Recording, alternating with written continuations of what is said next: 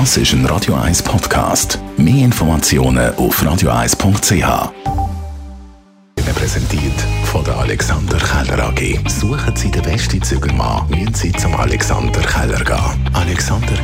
Der Tesla- und SpaceX-Gründer Elon Musk kauft Twitter. News is out. Uh, Elon Musk to acquire Twitter. It will become um, a private company. It's going to be Twitter's to be acquire, acquired by an entity wholly owned by Elon Musk for $54.24. Breaking news right now Elon Musk is buying Twitter for an estimated $44 billion.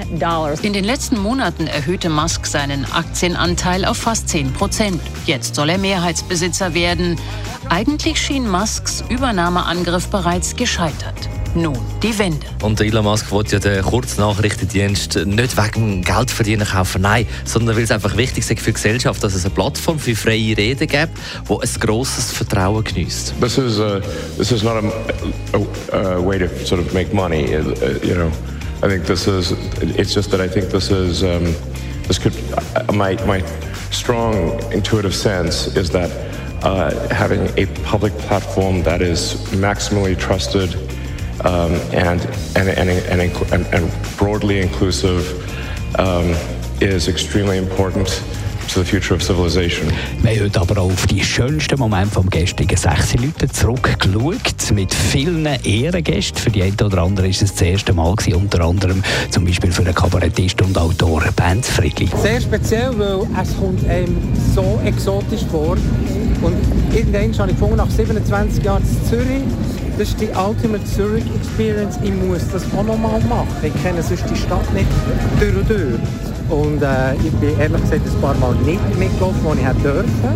Und das Mal habe ich gefunden, hey, meine Zunft, also aus unserem Quartier, mal, da gar nicht. Und Lions hat gestern gegen Zug den ersten Meisterböck vergeben. Sehr zur Enttäuschung von allen Fans und dem Z-Spieler Dennis Hollenstein. Also, ich glaube, wir haben da Sachen gemacht, die wir sonst nicht gemacht haben und sie haben es kalt ausgenutzt. Und ich glaube, heute war das der Unterschied, dass eben wir einen Fehler zwei zu viel gemacht haben und sie nicht. Wir sind genau gleich vorbereitet wie in jedem anderen Match hineingegangen und ja, es geht weiter. Die Morgenshow auf Radio 1. Jeden Tag von 5 bis 10. Genau, es geht weiter mit Linda Querser ab der 10.